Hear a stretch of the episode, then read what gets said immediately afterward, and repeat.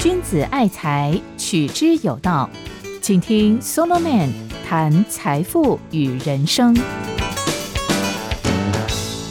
嗨，听众朋友，大家好，这里是 Solomon 谈财富与人生，我是叶仁昌，很高兴我们又在空中相会喽。最近的三个讲次，我们都在谈该怎么样做才能够既公平又繁荣。我提出了一个方案构想，叫做 PMS，还记得吗？我们已经谈过了它的三个大原则，我们来复习一下。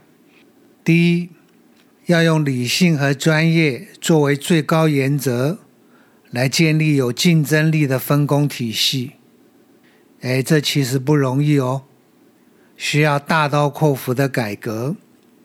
因为啊，市场里面总是有很多肮脏的手，一大堆牛鬼蛇神在践踏理性和专业。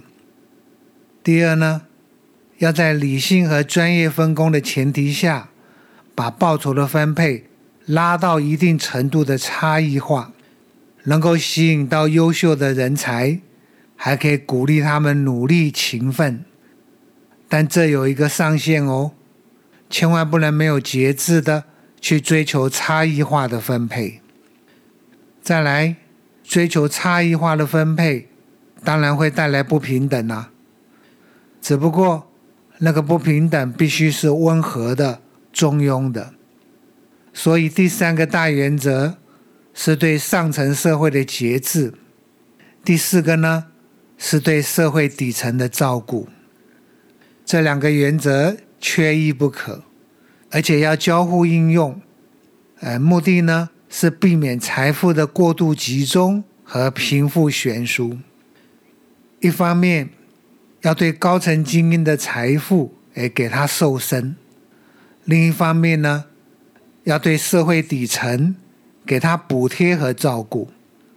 如果有可能的话。要让穷人和弱势者透过训练和教育，哎，能够有竞争力的回到市场。各位，我这里提出来的第四个大原则，意味着一个很重要的立场，就是拉大报酬分配的差异化，不能以牺牲底层为手段。你要把高层的报酬向上拉，不是把底层的报酬往下压。来扩大他们之间的差距，有非常多社会很糟糕，它就是透过压低啊底层人口的所得，来衬托对比出，哎中高层的待遇很不错哦。这一招啊是不可以的。你要拉大报酬分配的差异化，一定要先满足一个前提，就是底层要享有基本的温饱和生活的尊严。我们的老祖宗儒家的理想就是这样：一方面要依照每个人的品德和才能成就，哎，来进行差异化的报酬分配，哎，不要去搞什么分配的平等；但另一方面呢，哎，却不会忽略要让鳏寡孤独废疾者皆有所养。这就是《吕运大同篇》的一个理想，是不是？除了儒家，十九世纪的米尔，哎，我们之前谈过的，他也讲得很清楚。如果要推行资本主义的那一套，该如何避免不平等和不公正呢？哎，最重要的是，必须有公平的机会，让每个人都能站在同一条起跑线上。而其中之一啊。就是对那些在自然条件上有缺陷、缺乏竞争力的人，给他们额外的补贴和照顾，这才是真正的站在同一条起跑线上。各位想象一下，有两个人年纪差不多，其中一个家庭富裕，从小啊吃好穿好，健康又体面，还受过高等教育；另一个呢？哎，营养不良，外表穷酸，只有小学毕业。你说，哎，你们两个人公平竞争，请问这是不是假平等？这就是为什么赫赫有名的 John Rawls 写《正义论》的那一位罗尔斯，在谈到社会和经济分配时，要求啊必须符合那些地位最不利者的最大好处。他把这个当作是正义的第二个原则。我非常喜欢他的讲法。各位，你要晓得啊，我们之前谈过了好几次，从休姆。亚当·斯密、马尔萨斯、伯克到边沁的效益主义，他们追求的是社会的最大利益，并且呢，所谓社会的最大利益，也是每个人追求自己最大的利益，而后呢，彼此之间加加减减的结果。请问，你知道这一套最大的问题在哪里吗？就是他根本不在乎，也不处理人与人之间分配的差异问题。你分配到多少，他分配到了比例多少，谁分配的比较多，谁比较少，效益主义是不管的。他只关心互相扣抵加总起来以后，那个最大的利益是什么？难怪啊，资本主义最喜欢告诉你。哎，我们国家今年的 GDP 成长了几趴，但没有告诉你成长的那几趴，好大一块都被大老板和大股东拿走了，分配给员工的只有一点点。台湾从二零一二年以来不就是这样吗？GDP 一直有成长，但反映在薪资所得的比例呢，却节节下降。这是效益主义的一个大盲点，他追求的是社会的最大利益，他根本不管谁分配的比较多，谁比较少。在这种情况下，社会的利益一定会向大企业那边严重倾斜，是不是？因为他们的产值大，在加加减减的计算中，他们因为占了很大的比例。很自然的就被认为是国家的最重要利益。从这里，各位就可以了解到，为什么在 FTA 之类的经贸协定里面，那些产值不大的产业通常会被牺牲掉。穷人和弱势者的悲哀不也是这样吗？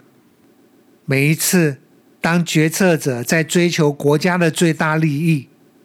他们就像大波大浪里面的小水滴，无足轻重啊！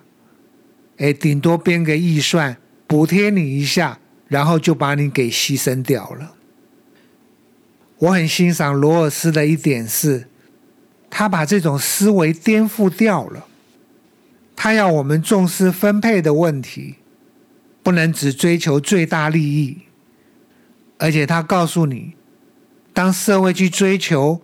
那些地位最不利者的最大好处，其实对所有的人都有利。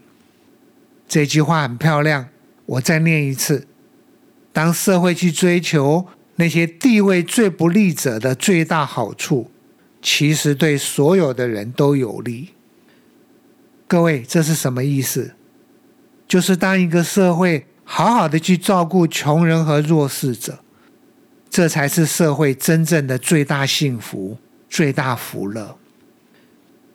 不过啊，讲归讲，落实到具体层面，怎么照顾穷人和弱势者呢？这可不是一个可以空谈或轻松交代的课题，它很复杂。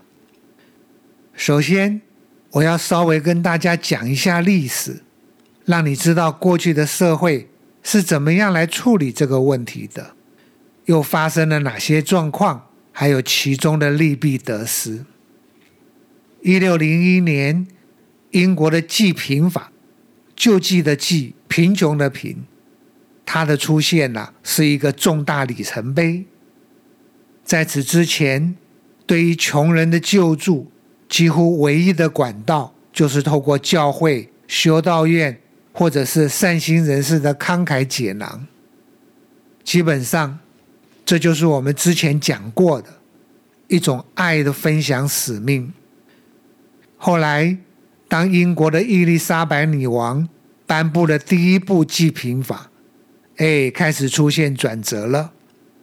救济穷人不再是爱的分享使命，它开始成为国家的一项职责，并且为此呢，向地主啊开征了济贫税。各位，这是划时代的转变。以前救助穷人靠的是自愿性质的爱心分享，现在呢，不管你有没有爱心，也不管你愿不愿意。反正你就是得缴这样一笔税，由国家来重分配给穷人和弱势者。这样一种税捐的背后，跟爱心脱钩了。它代表的是穷人应该得到的一种分配的正义。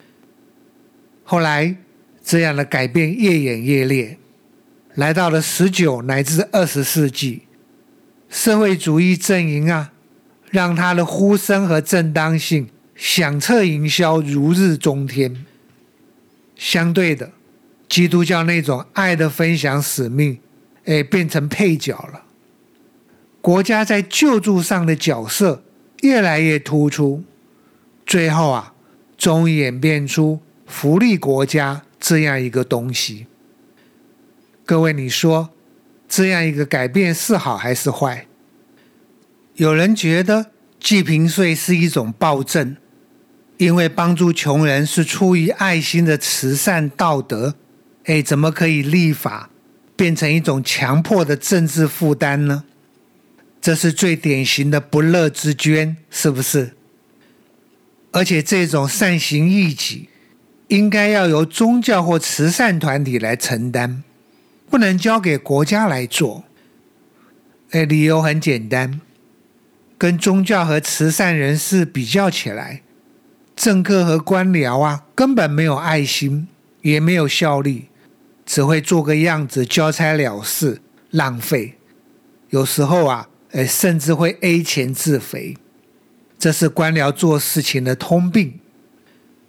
但是从相反的角度来看，有钱人的慷慨和善意是时有时无的，并不稳定。乐善好施的也往往只是少数，所捐献出来的总体金额根本不够用，甚至是杯水车薪。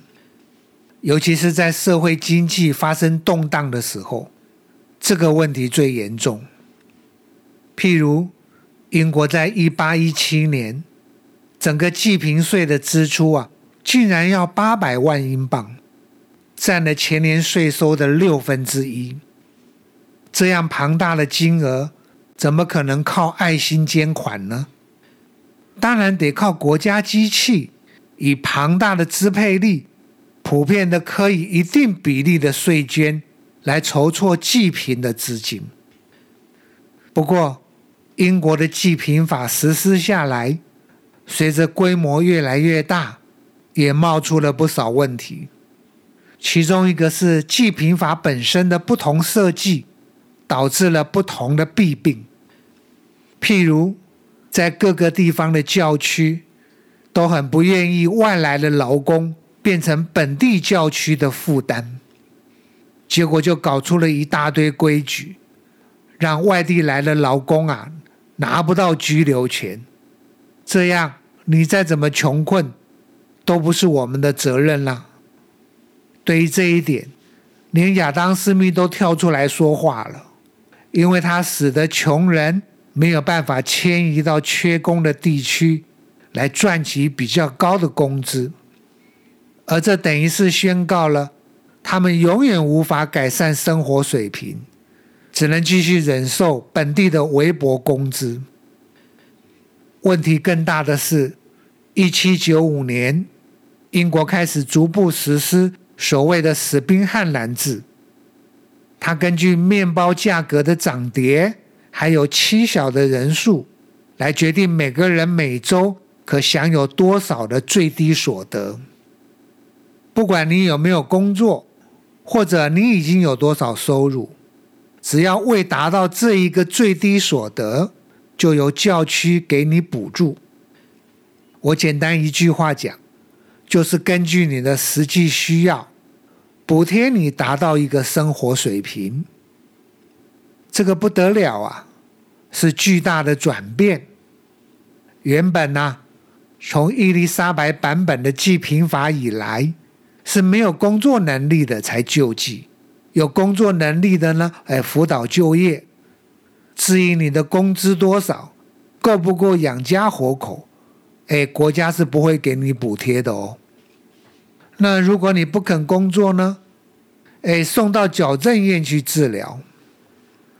他背后的整个精神是认定贫穷为懒惰的结果，所以救济穷人的最好方法是强制的送去习艺训练所培养工作能力。而不是直接给他们钱财和食物。但是到了史宾汉南治，只要你的收入低于补贴标准，即使已经有了工作，仍然可以获得救济。这隐含了一个很糟糕的问题，就是无论工作或不工作，努力或不努力，反正啊，经过补贴之后，最终的所得都是一样的。除非工资比法定的补贴标准要来得高，而这在当时大部分的地方根本是不可能的。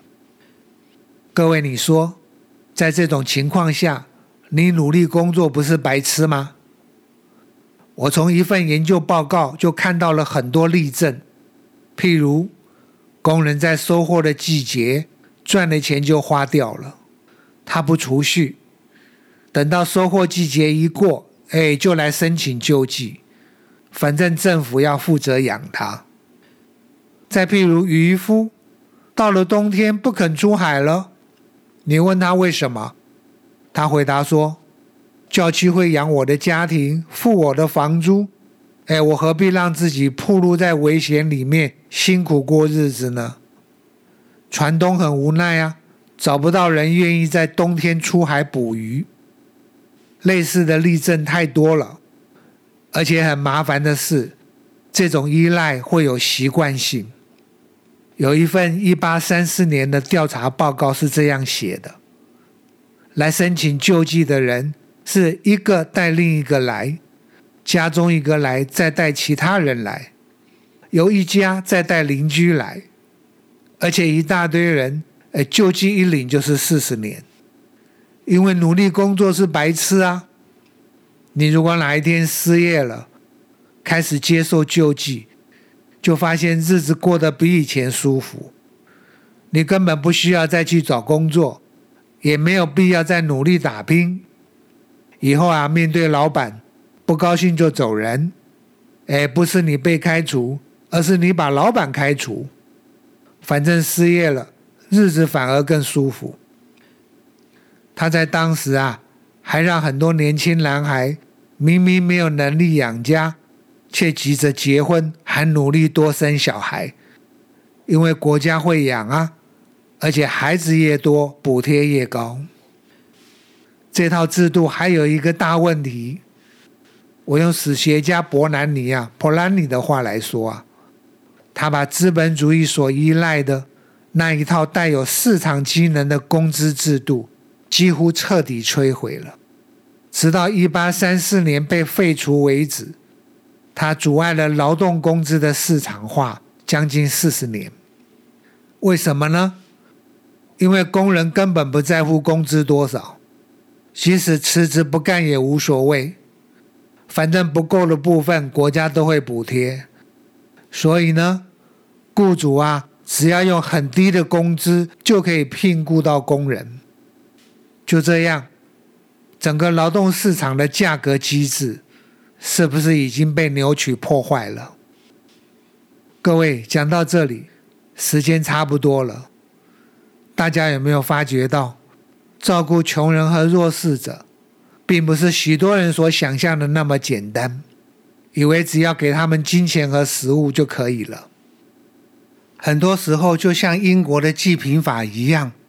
鼓励了劳动怠惰，破坏了劳动市场的价格机制，还引诱了很多原本不是平民的选择变为平民，因为福利更好啊。整个济贫法的精神，后来更如火如荼，在欧洲啊延伸发展为所谓的福利国家的理想。各位，你确定这一套可以解决贫穷问题吗？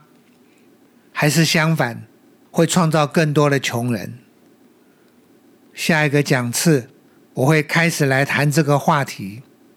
今天就到此为止喽，期待跟大家再一次空中相会。我是叶仁昌，你现在收听的是 Solomon 谈财富与人生，拜拜。财宝在哪里，心也在哪里。人生的财宝都在 Solomon 谈财富与人生里。